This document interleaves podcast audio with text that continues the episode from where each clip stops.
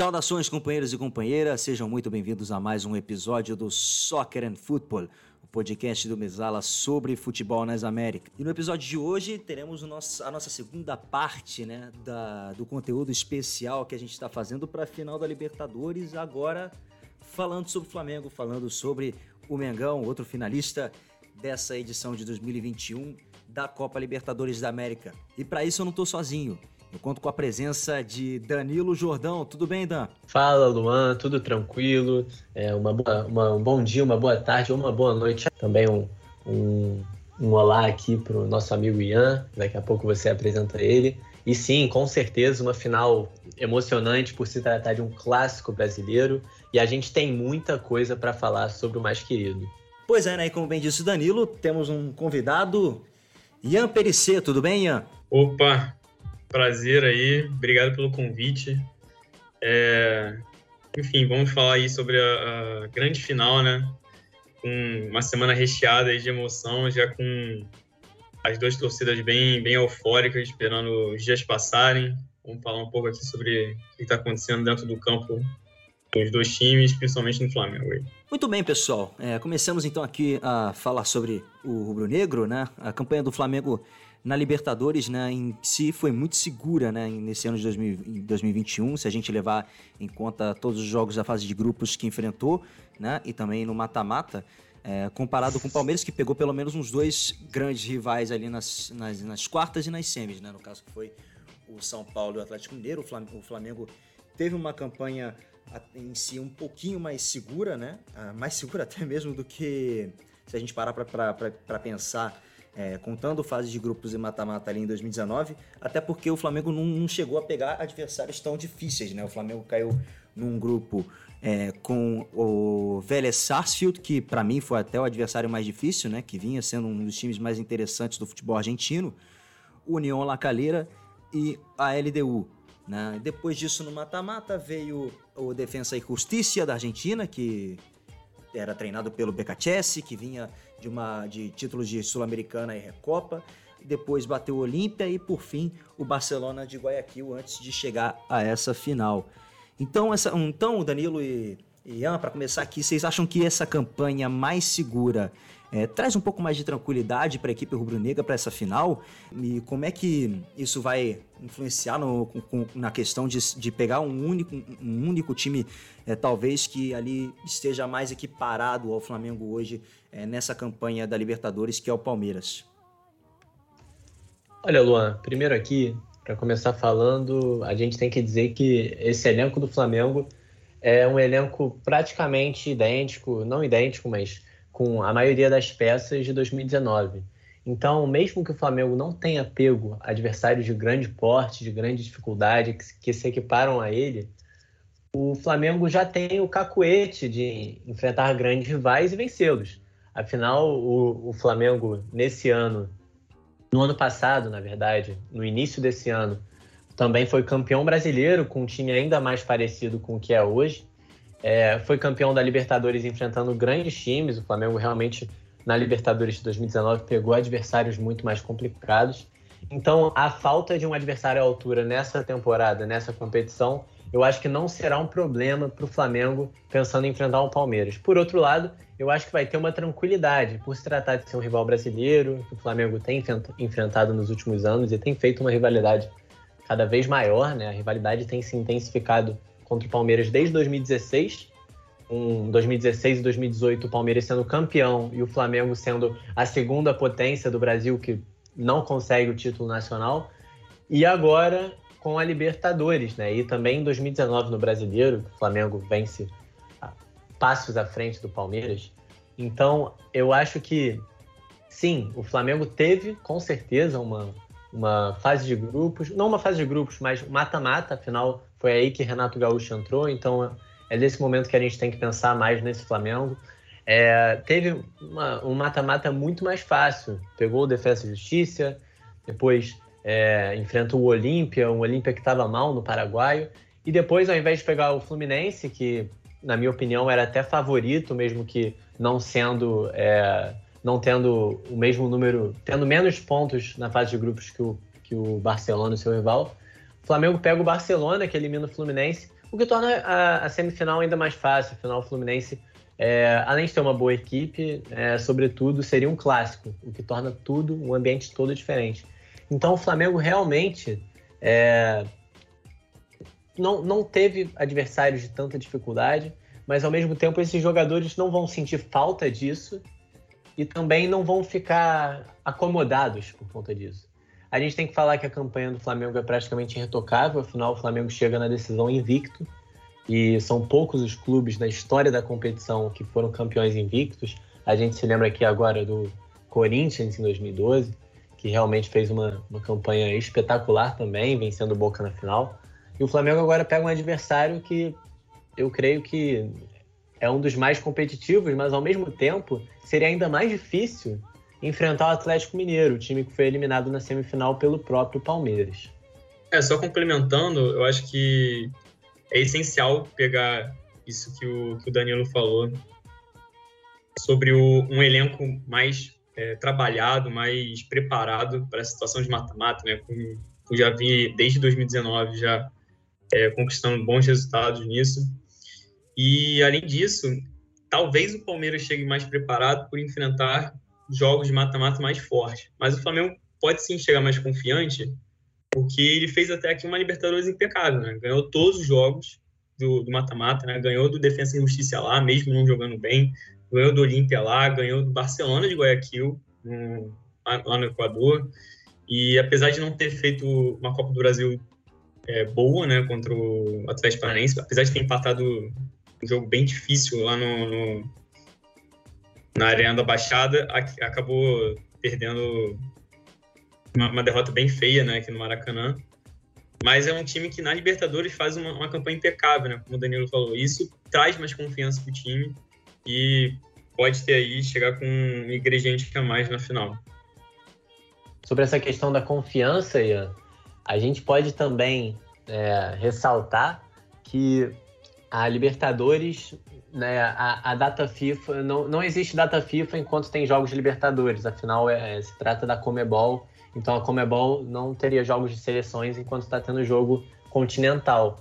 É, então o Flamengo tinha à sua disposição, nesses 12 jogos que o Flamengo fez de Libertadores, teve à sua disposição a maioria dos seus jogadores. É claro que em alguns momentos é, perdas por lesão, às vezes contaminação por Covid-19, mas ao mesmo tempo o Flamengo teve, de certa forma, reforços é, ao invés de jogos do brasileiro. A gente falando em confiança, o Flamengo realmente tropeçou muitas vezes nesse campeonato brasileiro, né? E, mas ao mesmo tempo, o Flamengo não teve a grande maioria dos seus jogadores. E agora trabalhou, desde que passou da semifinal para a final contra o Barcelona, trabalhou justamente para manter, tentar colocar os seus 11, os seus 11 craques, se assim dizer, os 11 titulares em campo nesse sábado agora. O Flamengo fez um trabalho de recuperação com a Rascaeta, visando justamente esse jogo, com o Pedro a mesma coisa, com o Bruno Henrique, que se lesionou recentemente. É, então, realmente o Flamengo tem se preparado justamente para chegar nesse momento, nesse jogo. Afinal, é decisão de Libertadores, a competição mais importante que o Flamengo pode disputar. Muito bem, né? tendo resumido então essa campanha que o Flamengo fez na Libertadores, né? campanha invicta, a gente partir para falar um pouco sobre a, a fase que o Flamengo tem enfrentado recentemente, a fase recente do Flamengo, que tem sido meio que de altos e baixos, né? E mais, mais agora de baixos, né? Ah, principalmente ali no intervalo entre as semis e a final, passou praticamente aí mais de um mês, né? E o rendimento do Flamengo em si é, acabou caindo, né? O time teve uma queda muito brusca de rendimento, né? Principalmente ali a partir do jogo contra o Cuiabá, no qual empata em 0 a 0 né? E, e aí depois começam a vir outros resultados ruins, né? Algumas derrotas no Campeonato Brasileiro, a, a eliminação na, na, nas semifinais da Copa do Brasil contra o Atlético Paranaense, eliminação dolorosa dentro do Maracanã. Uh, então acaba que o, o Flamengo não chega lá em um cenário assim, sem, digamos 100% confortável, né? Então, queria ouvir a opinião de vocês acerca é, dessa, desse, desse momento recente que o Flamengo tem enfrentado é, nesse intervalo entre as semis e a final. Então, são dois meses de diferença, né? A gente sabe que isso, no futebol em geral, já é suficiente para mudar bastante a situação de um time no futebol brasileiro. Então, basta 10 dias, como a gente já estava falando nos bastidores antes, é, dois meses já são suficientes para mudar drasticamente a situação de um time e foi o que aconteceu com o Flamengo. É, nesses dois meses, né, desde o final de setembro, né, quando foi a volta da, contra o Barcelona em Guayaquil, até hoje, é, muitas coisas mudaram e, assim, o Flamengo tinha, já tinha problemas defensivos, é, a gente já alertava é, sobre eles antes disso, só que eles ficaram mais evidentes. A gente consegue ver ali uma dificuldade maior nas transições defensivas, a gente vê um, uma, é, uma defesa mais exposta quando já está no campo, no próprio campo, defendendo. E além disso, o Flamengo teve grandes problemas com lesões, né? Eu acho que isso até é um ponto bem, bem importante quando a gente tem que analisar esses dois meses desde a semifinal. É, e aí a gente vê um Flamengo que dificilmente teve o quarteto, ou até mesmo três desse quarteto, né? O quarteto que eu digo, o Everton Ribeiro, o Rascaeta, o Gabigol e o Bruno Henrique, né? A gente teve vários, vários jogos sem Bruno Henrique, que é uma peça importantíssima quando a gente fala de profundidade, quando a gente fala de uma opção de jogo aéreo contra defesas fechadas. É uma, uma arma importante. É, a gente tem o Arrascaeta fora por um bom tempo também, o Arrascaeta que é importantíssimo na, na criação, próximo da área. É, enfim, é, apesar do Vitinho estar jogando bem né, recentemente, é, é, uma diferença considerável. Né? O Arrascaeta, para mim, é o, é o melhor meia do futebol brasileiro. E, além disso, eu acho que um, que a grande questão que a gente viu recentemente, além da, do problema desse Flamengo do Renato, foi conseguir é, conter os contra-ataques até aqui, né? Fazer uma boa transição defensiva, né? É, fazer, é, se organizar bem nesse momento, depois que você perde a, a posse da bola, é o grande problema de a grande limitação que eu digo, né, de enfrentar defesas fechadas, né? Eu acho que essa fase ruim assim expôs isso. Eu acho que o Flamengo já tinha enfrentado alguns adversários assim antes, mas quando a fase é ruim, né, parece que se encandeia, vai pegando tudo, vai puxando tudo, né? E essa questão eu vejo que é um time que quando não quando precisa produzir algo sem depender do individual tem problemas. Eu vejo que é um time que ainda tem problemas de ter movimentos coordenados sem a bola para poder enfrentar essas defesas fechadas. Aí o que, que eu falo de movimentos coordenados sem a bola? Cara, é você puxar uma marcação por dentro, é, abrir um espaço que aí outro jogador vai, vai filtrar. São esses movimentos coordenados, sabe? Que jogadores, por exemplo, o Gabigol vir buscar a bola, arrastar um zagueiro e alguém infiltrar nesse espaço. Coisas parece simples, mas se você fizer, vai fazendo isso várias vezes. É, quando você olha assim, um jogo de futebol, você sem olhar para a bola, você vê que isso acontece a cada segundo no, no jogo, né? E eu acho que se falta esses movimentos coordenados para você conseguir abrir defesas fechadas. Eu acho que não é abrir uma defesa fechada, você não precisa necessariamente de um drible. Você pode produzir uma situação muito boa para o drible, mas você não pode depender só dele, só de um passe fenomenal. Você precisa ter movimentos táticos, você precisa de né, movimentos já estabelecidos antes para conseguir abrir essas defesas, para conseguir gerar esses espaços. E eu acho que é um problema que o Renato vem, vem tendo bastante de lá para cá, além né, da, da, transição defensiva, de, de conseguir conter esses contra-ataques, que o Palmeiras tem uma vê aí uma boa artimanha para o jogo de sábado. Exatamente. E é claro que a gente separou o podcast em duas partes, mas a gente tem que falar também de Palmeiras, afinal é o adversário, faz toda a diferença o adversário que você vai jogar, né? no caso a equipe do Flamengo. E, então, como o Ian disse agora mesmo, o Palmeiras é uma equipe muito vertical, que adora aproveitar contra-ataques, que consegue jogar no estilo reativo muito interessante.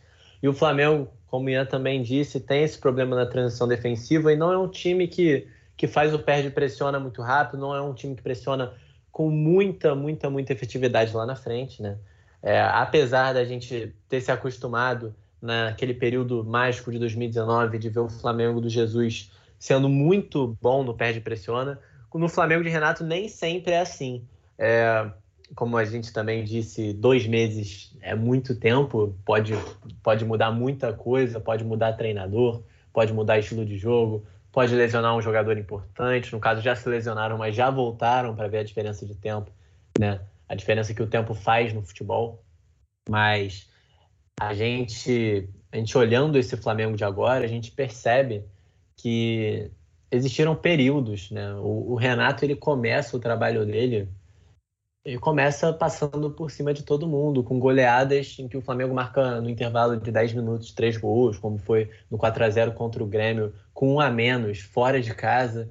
É uma coisa que né, muito difícil de acontecer. O 4 a 0 contra o Santos também tem muitos gols rápidos.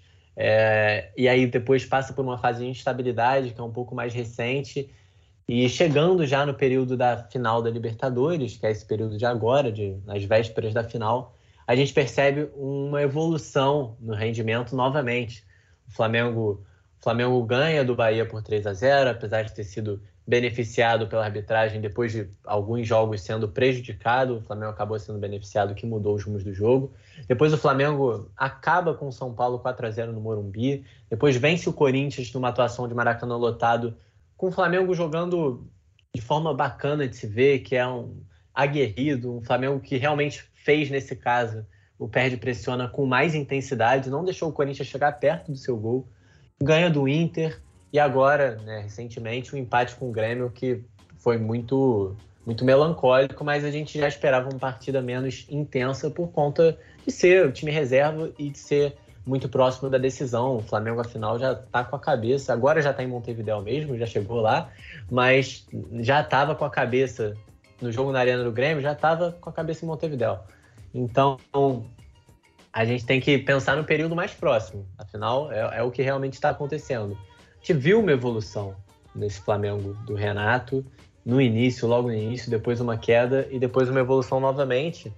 E esse ponto da individualidade Flamengo tem de seus jogadores, eu acho que é essencial. E eu acho que a, maior, a maior parte dos times do mundo é, vai ter dificuldades quando perde seus grandes jogadores. O Arrascaeta, afinal, é um craque dentro do futebol brasileiro, um craque dentro do futebol sul-americano. Inclusive, acho que ele até teria vaga no futebol europeu, entre talvez os grandes clubes. É um jogador espetacular. O Bruno Henrique sofreu problemas de lesão e teve um período de certa irregularidade. O Flamengo, quando perdia o Gabriel, não tinha o Pedro, porque também estava lesionado. Então, o Flamengo realmente fica difícil falar, porque se a gente parar para pensar, é, talvez seja o primeiro, eu acho que deve ser o primeiro jogo do Flamengo com esses 11 ideais, porque o Flamengo teve esses 11 ideais contra o Barcelona de Guayaquil no jogo de, de volta, mas o Davi Luiz saiu com 10 minutos de jogo, então é, já mudou alguma coisa, né? Então esse time é de estrelas, recheado de estrelas, que obviamente no papel é melhor do que o Palmeiras, tem que pensar melhor na parte tática, no que que vai fazer, porque agora voltando a falar de Palmeiras, o Palmeiras é um time que para mim na semifinal durante 180 minutos contra o Atlético Mineiro, que é uma equipe também superior no quesito papel, tem jogadores de mais qualidade se você olhar no 11 a 11, o Palmeiras propôs o jogo propôs os dois jogos, porque o Palmeiras é, obrigou o Atlético a fazer exatamente o que ele queria que fizesse. Apesar do Palmeiras ficar sem a bola durante a maior parte do tempo, foi o trabalho do Atlético tentar fugir do que o Palmeiras queria e não conseguiu. Foram dois jogos mais abaixo do que a gente esperava, no quesito qualidade, técnica, é, individualidades mas foi um jogo que o Palmeiras gostou de jogar. E esse é o problema, esse é uma coisa que o Flamengo não pode pensar em, em deixar, em permitir. Não pode permitir que o Palmeiras se sinta à vontade no seu jogo. Então o Flamengo precisa fazer o que ele fez contra o São Paulo no início do jogo. Não estou falando de fazer dois gols em cinco minutos. É, isso também é uma é uma particular, é uma é foi um momento único assim, mas é, de começar o jogo do, desde o início com uma intensidade diferente da que a gente tem visto nos últimos meses que a gente tem visto no trabalho do Renato. Talvez fazer é, um jogo pensando também em anular o Dudu, né, pelo lado pelo lado direito da defesa do Flamengo, esquerdo, né? Então, eu creio que o Flamengo ele tem que estar muito preparado para não deixar o Palmeiras gostar do que ele quer que o, que o Flamengo faça. É, é, que ele quer propor, porque o Flamengo tem que, tem que já vai jogar com mais torcida, já vai ter, é, já vai ser um jogo mais quente para o lado do Flamengo, tem que saber é, como se portar no sentido de mandar, mandar na partida. É, eu acho que esse é o caminho certo que o Flamengo procura. Com certeza, como o Ia disse, é, aumentando, é, sendo mais intenso na transição defensiva, é, fazendo um perde-pressiona mais rápido. É claro que isso demanda muito sacrifício, mas ao mesmo tempo, para ganhar uma Libertadores, você tem que sacrificar alguma coisa.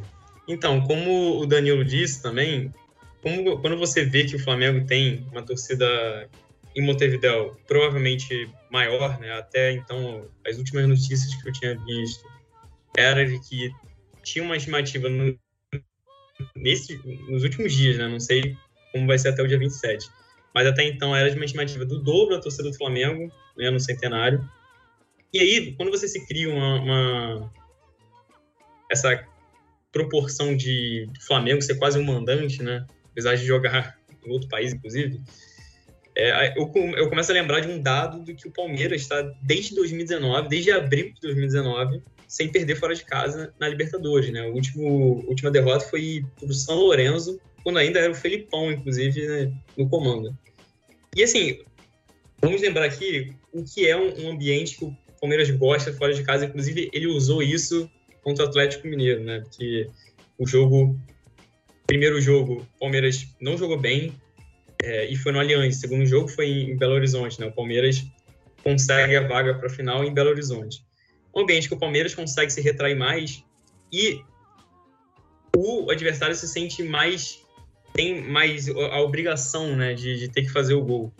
Como é uma, uma, final única, é menos, né? Porque aí você não tem a questão do gols fora que ainda existe na Libertadores, né? O Palmeiras, inclusive, se eu não me engano, passou pelo gols fora, né? Foi um a um.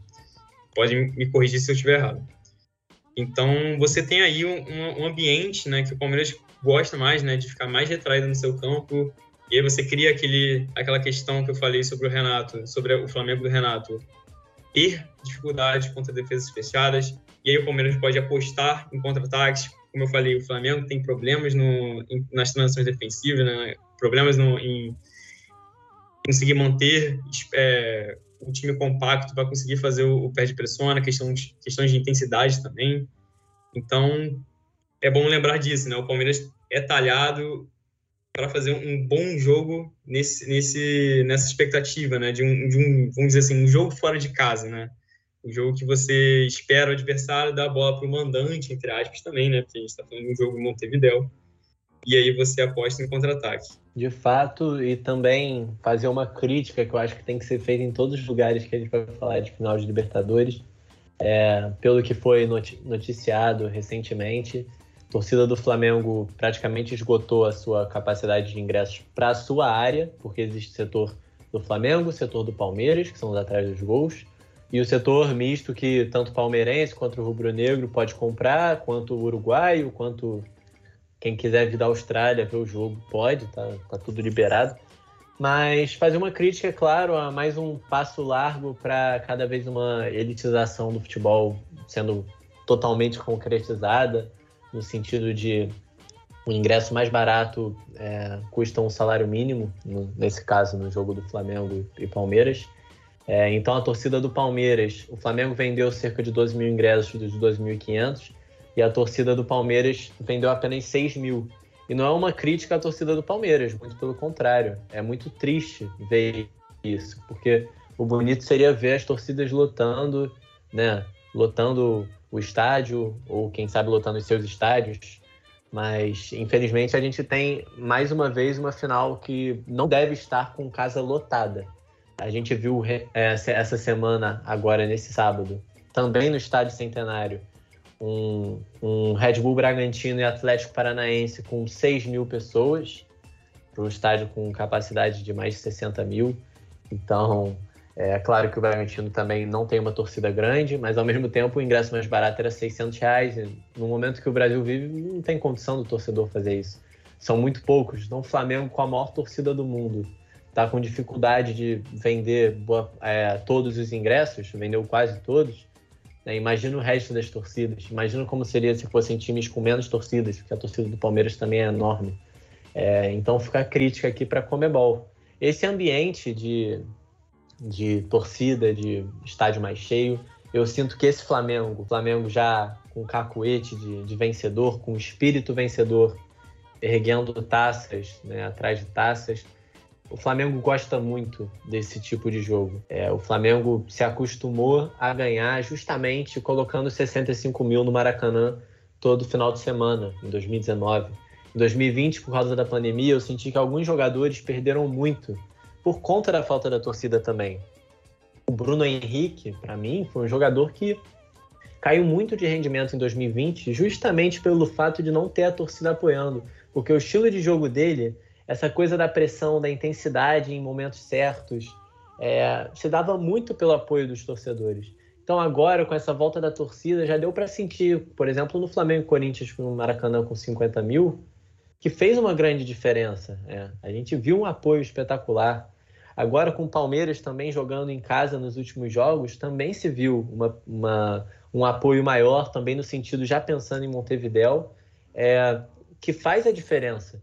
Então, o Flamengo, com mais torcida lá em Montevideo, vai usufruir mais desse poderio que a torcida dá para o time, esse combustível a mais.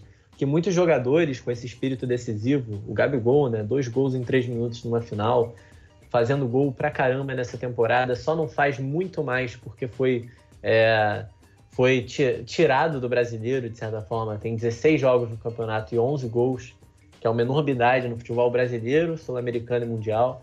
É, o, o a torcida pode fazer a diferença realmente. E a gente sabe, a torcida do Flamengo é, é espetacular. Vai fazer muita festa lá em Montevideo. Já está fazendo. Muitos, muitos, muitos brasileiros, não só rubro-negros, mas palmeirenses, estão chegando agora de avião ou de ônibus para lá ou até de carro.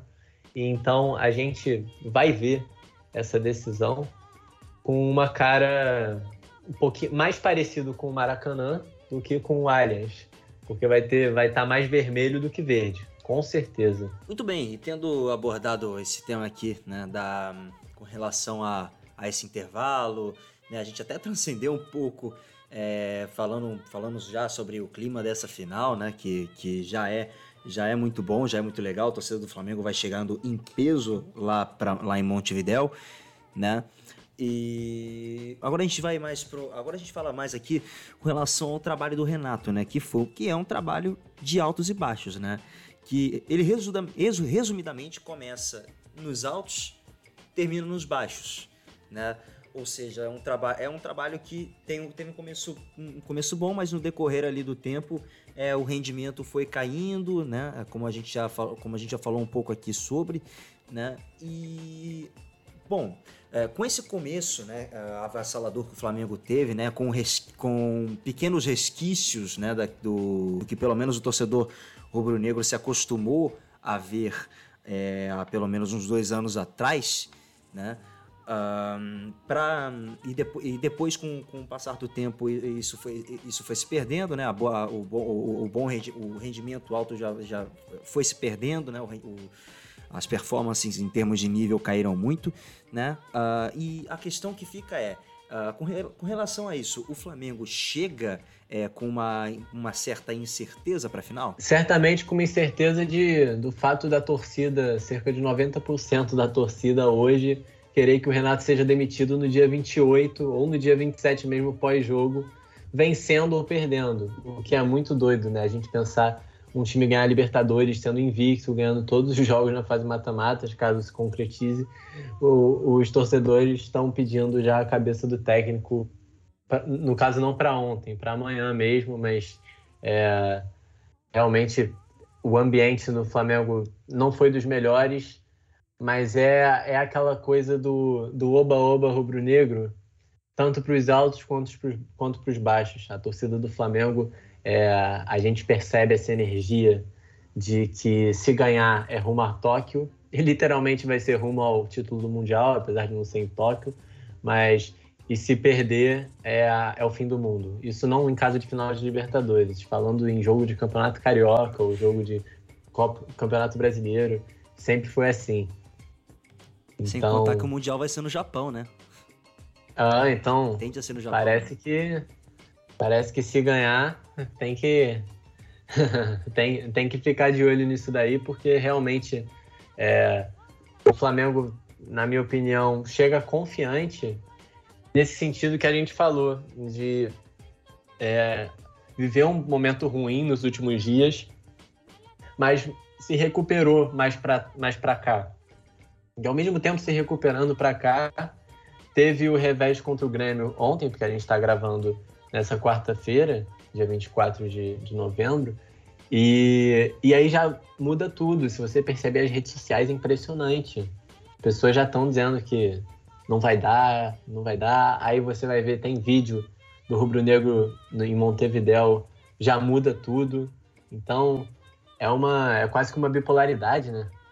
Mas é uma bipolaridade interessante, que mostra a cultura do torcedor rubro-negro, né?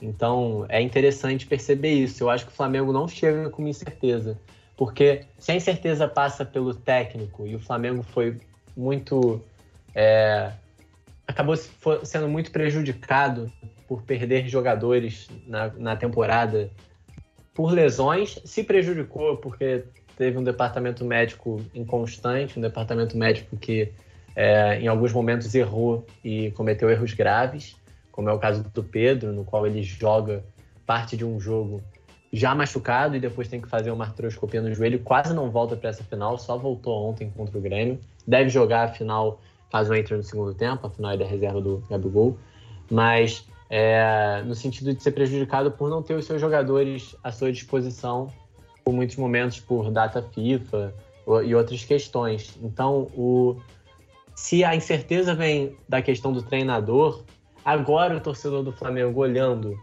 vendo que os 11 vão estar em campo, e se não estiverem 11, vão estar 10 com mais uma disposição para o segundo tempo, que pode ser o caso do Rascaeta, apesar de eu achar muito improvável que o Michel comece, é, a torcida já fica muito mais confiante, porque ela confia nesses jogadores. São jogadores que ela viu levantar a taça em 2019 a fazer gol aos 43 e aos 47 do segundo tempo e virar o jogo mais importante da história do clube. Talvez, né? A gente pode falar do Mundial também, de 81.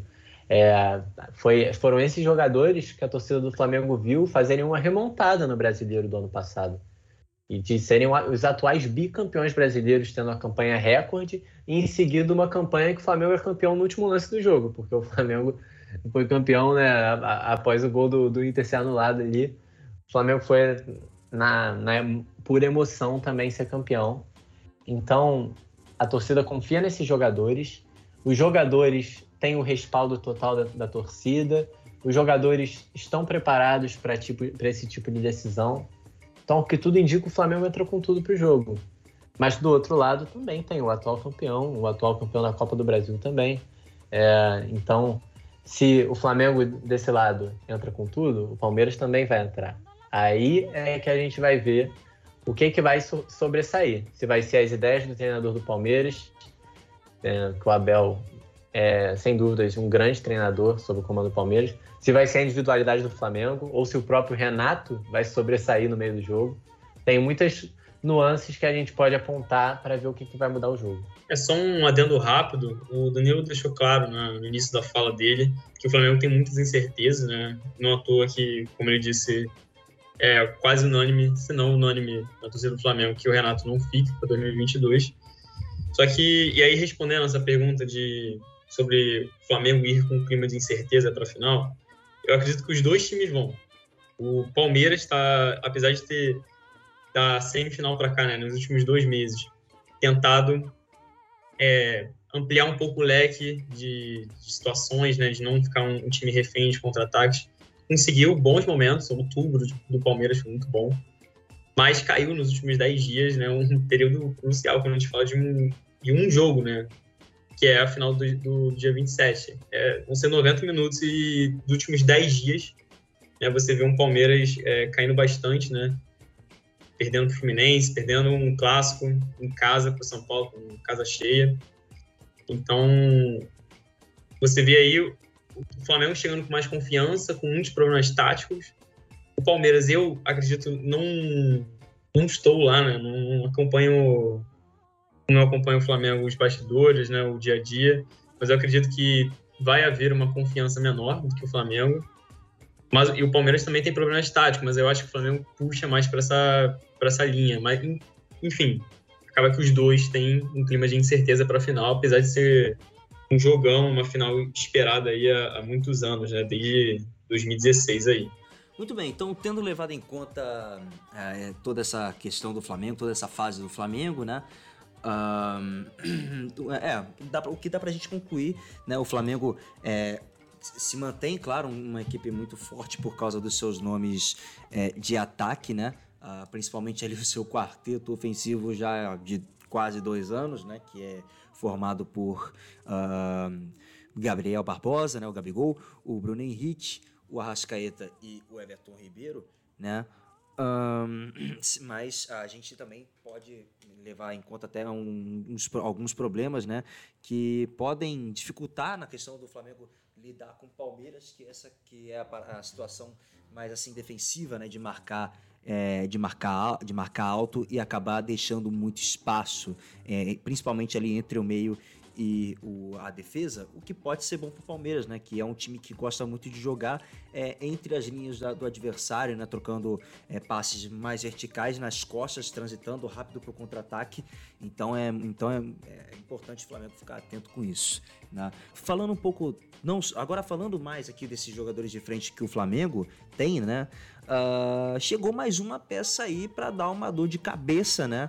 uh, a, que, que é o Michael, né? A ascensão do baixinho, a ascensão do Michael nesses últimos jogos, que, que mesmo é, com o Flamengo em fase ruim, em uma fase meio ruim ali, uns, uns, resultados ruins, o Michael foi um jogador que se destacou muito, né? E hoje, é, querendo ou não, é um dos jogadores mais importantes da equipe, né? Então, a, a questão, que, a dúvida que fica é, né, com, essa, com relação a essa dor de cabeça no sentido positivo para o Renato, é se é, é, é possível que ele jogue de titular ou é mais viável que ele entre é, no segundo tempo, mesmo com essa fase brilhante que ele tem, que ele tem tido? Então, eu vou passar o meu ponto, eu vou passar o ponto do Renato. Talvez os dois se conversem, mas acompanhando o dia a dia, né, analisando todos os jogos, eu acredito que a questão fica entre ou o Michael ou a Rascaeta jogarem. Porque, e aí eu digo por quê até aqui, você viu o Rasqueta jogar com o Ribeiro, né? Obviamente, desde 2019. É um entrosamento, é um time titular que a gente já viu até mesmo antes do Renato, mas com o Renato também a gente viu um 11 titular com os dois. A gente viu, nesse tempo que o Arrascaeta esteve fora, a gente viu o Michael jogando com o Ribeiro, né? O Michael na ponta esquerda, o, Everton Ribeiro. Só que a gente não viu ser testado o Michel com a Rascaeta nos últimos tempos. Então, eu acredito que o Everton Ribeiro, não vou dizer com certeza, mas boas chances dele, dele estar no, é, no 11 titular, né, que começa jogando. E aí a questão fica mais entre o Arrascaeta e o Michel. Eu, antes do jogo contra o Grêmio, eu comentando com alguns amigos meus, eu, eu disse, pô, hoje eu iria de Michael, né? Porque o, o Arrascaeta só tinha jogado uma partida, tinha entrado no decorrer da partida contra o Corinthians. E... Mas eu ia esperar o jogo contra o Grêmio para falar melhor, né? Porque eu achava que tinha boas chances do Arrascaeta entrar. Ah, não só o Arrascaeta entrou, como ele entrou no passe ele pô, fez uma, uma boa partida, né? Apesar do, de ter sido uma partida ruim do Flamengo, né? No, mais pro final da partida. Mas o Arrascaeta mostrou que Cara, ele é o melhor meio do Brasil. Tá voltando de lesão, tá voltando de lesão. Não é o Arrascaeta 100%. Não, muito provavelmente não vai aguentar 90 minutos. Então, você, com certeza, você vai ter o Michael, é, o Arrascaeta e o Ribeiro jogando em algum momento da... Não os três juntos, né? Mas eles vão estar né, em campo em algum momento na, no dia 27. E, e aí você cria uma dúvida, né? Porque aí que você coloca mesmo a Arrascaeta dentro da, da jogada para ver quem começa. Eu acredito, particularmente eu acredito que o Arrascaeta começa jogando, particularmente, porque o Michel tem uma característica que no segundo tempo pode ser mais interessante, porque, enfim, você tem que escolher entre os dois, é, não tem como você colocar os três juntos. Mas eu acredito que o Arrascaeta começa jogando, e aí você lembra aí de uma, de uma formação como era antes, né, no, no começo do, da era Renata, aí, quando tinha muitas goleadas. E o Michael, até mesmo por ter um status menor no elenco, mas, enfim, a gente está falando do melhor jogador do Flamengo no momento, né, nos últimos meses. Eu acredito que ele entre no segundo tempo com uma, uma válvula muito importante, né? Você vai pegar um, um Palmeiras mais cansado, né? O Michael, a gente sabe que o Michael com uma, com uma defesa fechada, ele, uma defesa descansada, quer dizer, ele já é fundamental nos últimos meses, com uma defesa cansada, então ele pode ser essencial no segundo tempo. E eu acredito nisso. Eu, particularmente, colocaria mais isso. Iria mais nessa, nessa, nessa opção de começar com Rascaeta e inserir o Michel no segundo tempo. Mas, para mim, qualquer uma das duas opções que o, o Renato tomar, eu, eu acho boa, assim, contando que, né, não, não seja uma, algo que não seja treinado, não seja usado antes, né? Porque a gente está falando de uma final, né? A gente não vai chegar a inventar algo completamente diferente do que vem fazendo ultimamente. Ian, você acha que há possibilidade, você acabou de citar isso, há possibilidade dele, quem sabe, tirar o Everton Ribeiro e colocar o Michael, mas ao mesmo tempo é isso que você falou, de inventar numa final também não é uma coisa muito interessante, né? Não é uma coisa muito confiável, né? Mas, por exemplo, o Michael tá jogando muita bola, o Everton Ribeiro vem de algumas atuações abaixo. Apesar do Everton Ribeiro ter jogado bem contra o Internacional e, sobretudo, contra o São Paulo. É, você acha que há a possibilidade do Renato fazer uma escolha de, quem sabe, colocar o Michael pela esquerda, deixar o Arrascaeta flutuando um pouco mais naquela linha de meio ofensivo é, e tirar o Everton Ribeiro, apesar de todo, toda a categoria, toda a magistralidade do Everton Ribeiro? Você acha que existe essa possibilidade ou sem chance? É impossível, não é, né? Eu não, sou o Renato, não sei o que ele está pensando, né? Então há algum grau de possibilidade, mas eu acredito por isso que eu falei, né? Do que além de é, esse é um, esse é um bom ponto também, né? O Everton Ribeiro vinha é, não só inconstante, mas ele vinha com uma, com uma sequência de atuações ruins mesmo, né? E ele se recuperou ultimamente, fez um jogo contra o São Paulo excelente, fez um jogo contra o antes do Grêmio, né? Agora me falhou a memória. Mas fez um jogo excelente também. E aí você tem ali uma, uma situação muito complicada de você colocar o Michel e o Rascaeta juntos, sendo que os dois pelo menos nos últimos meses, né, nos, é, nos, meses que antecedem essa final, não, não jogaram juntos, né? Você não tem uma situação treinada em jogo, né? Pode até ser, ter sido treinado no dia a dia, no, no CT, nos treinamentos, mas em jogo não ocorreu. E aí, além disso, você colocaria um dos dois numa, numa posição que não é muito o seu forte, né? Ou você colocaria o Michel pela direita, apesar do Michel saber jogar pela direita, né? A gente não pode esquecer que ele no Goiás jogava bastante assim, no Flamengo chegou a jogar boas partidas assim. Mas ele se consagrou na esquerda e o Michael, o Rascaeta, perdão, ele se consagrou ou centralizado ou pela esquerda, né? Então você também tem essa questão que é, corrobora para ser difícil, digamos, na minha opinião, do, do Renato optar por isso. Então eu acredito que o Ribeiro comece jogando e aí fica essa escolha entre Michel e Arrascaeta. Concordo, Ian, com o que você está falando e também imagino que o Renato esteja pensando nessa linha de raciocínio. Porque realmente inventar numa final poderia ser... Poderia não, é muito arriscado. É... Eu acho que ele vai começar com a Arrascaeta. Na verdade, eu tenho quase certeza de que ele começa com a Arrascaeta. Foi engraçado, né? Porque o Arrascaeta entrou contra o Grêmio ontem, na terça-feira, e no segundo toque nele na bola, porque ele domina, ele entra, dá 5 segundos, ele domina a bola e ele já faz um lançamento. É, pro, um lançamento muito complicado. E é uma bola perfeita para o Rodinei. O Rodinei cruza a bola e é gol do Vitinho. Então, é, ele já demonstrou o nível dele com um segundo em campo contra o, contra o Grêmio, apesar de estar muito tempo fora. Ele jogou contra o Inter também, mas é, ainda está um pouco sem ritmo. E pelo que pessoas que estiveram acompanhando o jogo de perto falaram, é, é, citando agora o Caê Mota, da Globo, é, ele falou que ele viu o Arrascaeta, coisa que eu não vi assistindo a transmissão, mas ele viu o Arrascaeta mais preso, no sentido de ter mais cuidado, ser mais cauteloso do que o próprio Pedro, que, que só voltou ontem.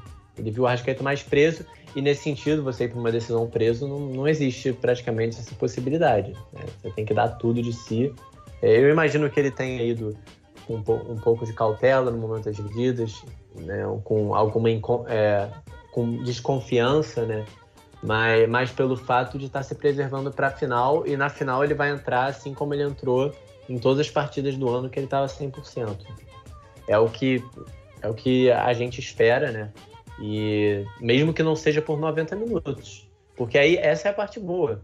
É, não tendo a Rascaeta por 90 minutos de muita intensidade, você pode ter ele por 70 minutos de intensidade e colocar o Michael, que hoje é o artilheiro do Campeonato Brasileiro, ou colocar o Vitinho, que fez dois gols na terça-feira e está com confiança e está sendo a melhor temporada dele com a camisa do Flamengo, talvez a melhor temporada dele na carreira, inclusive. É, então, apesar do, do, de não ser o mesmo nível, o Flamengo tem peças hoje, coisa que em 2019 tinha até menos. Tinha um time mais ajeitado, no sentido de ser o time titular ideal, que jogou algumas vezes junto, mas é, não tinha tantas peças para poder mudar a partida. Tem o próprio Kennedy, inclusive, no banco de reservas, que fez uma boa atuação contra o, o Grêmio também.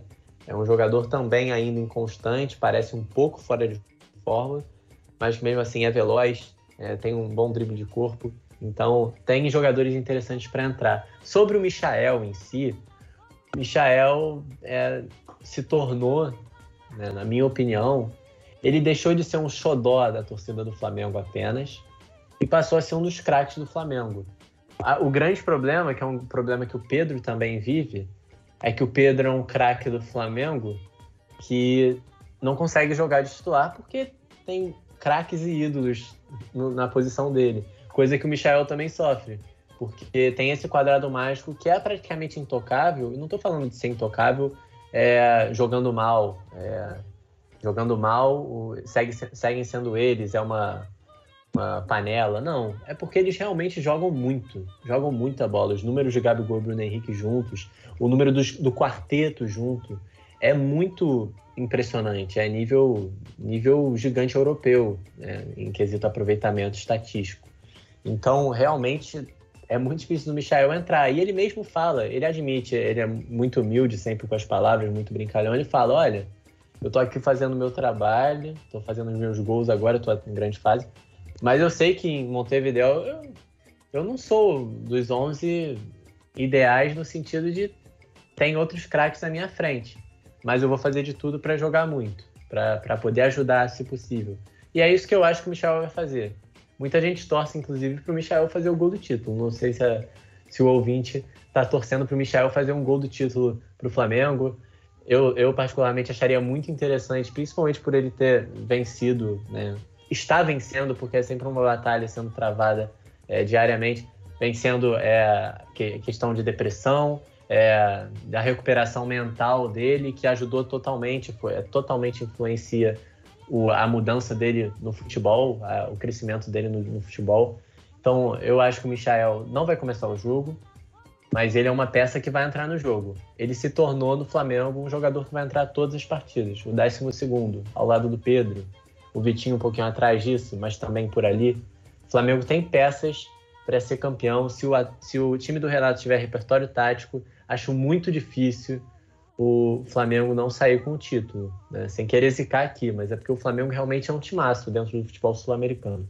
Pois é, o Flamengo vem cheio de opções para essa final. É um time é, que, tanto no, no time titular quanto no reserva, é, tem é, jogadores que, que são capazes de desequilibrar, são jogadores, são jogadores de alto, de alto nível, de alto, de alto rendimento, né, que, que podem fazer toda a diferença né? Uh, como, como o Danilo citou, né? o Michael chega para se juntar a essa trupe, né? Ele acabou meio que demorando, justamente, por, justamente porque também ele passou por, essa, por esse problema de depressão, e a gente sabe que é uma coisa muito delicada. E hoje né, a, gente, a gente vê aí né, ele já mais é, são em termos mentais, né?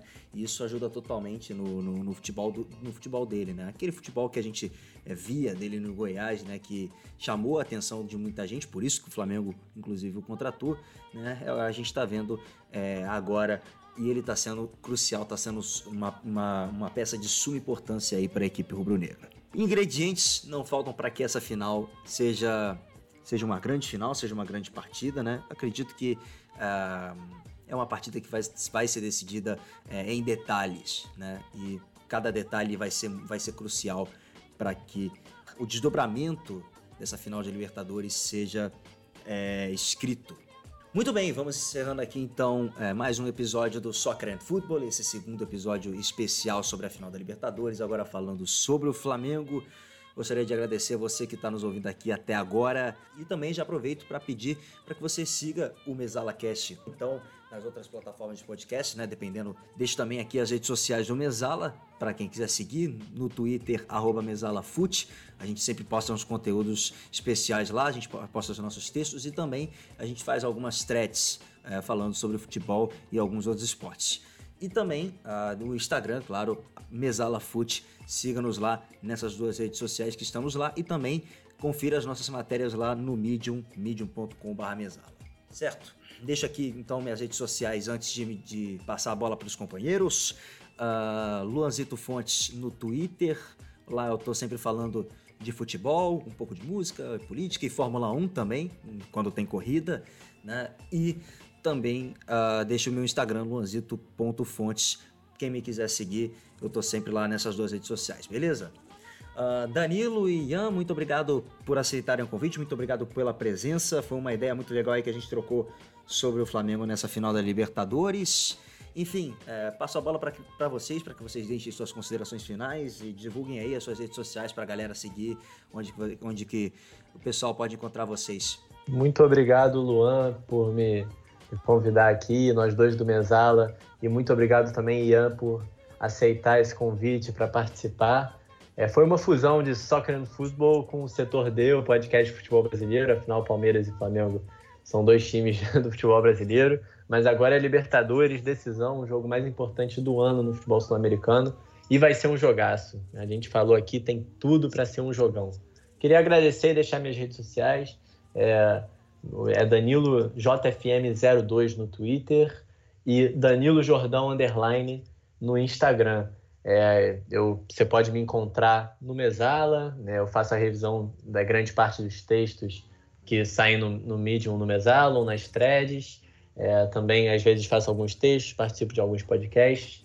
Também você pode me encontrar, torcedor rubro-negro, no portal de notícias Mundo Rubro-Negro, é, que a gente tem a gente posta no Twitter diariamente com muita intensidade, muita frequência.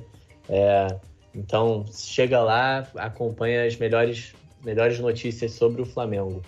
É, queria mandar um abraço aqui pro, pro nosso grande amigo rubro-negro, é, Bruno Brasil, um grande abraço. Né?